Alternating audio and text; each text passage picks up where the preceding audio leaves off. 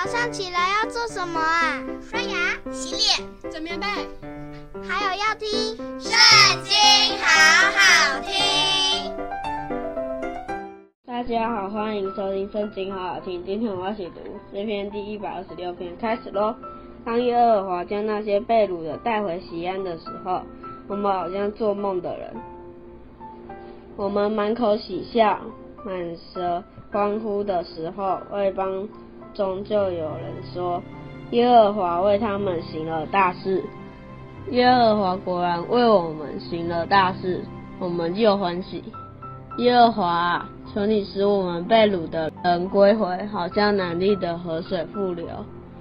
流泪撒种的必欢呼收割，那带种流泪出去的，必要欢欢乐乐的带禾捆回来。今天读经的时间就到这里结束了，下次也要和我们一起读经哦，拜拜。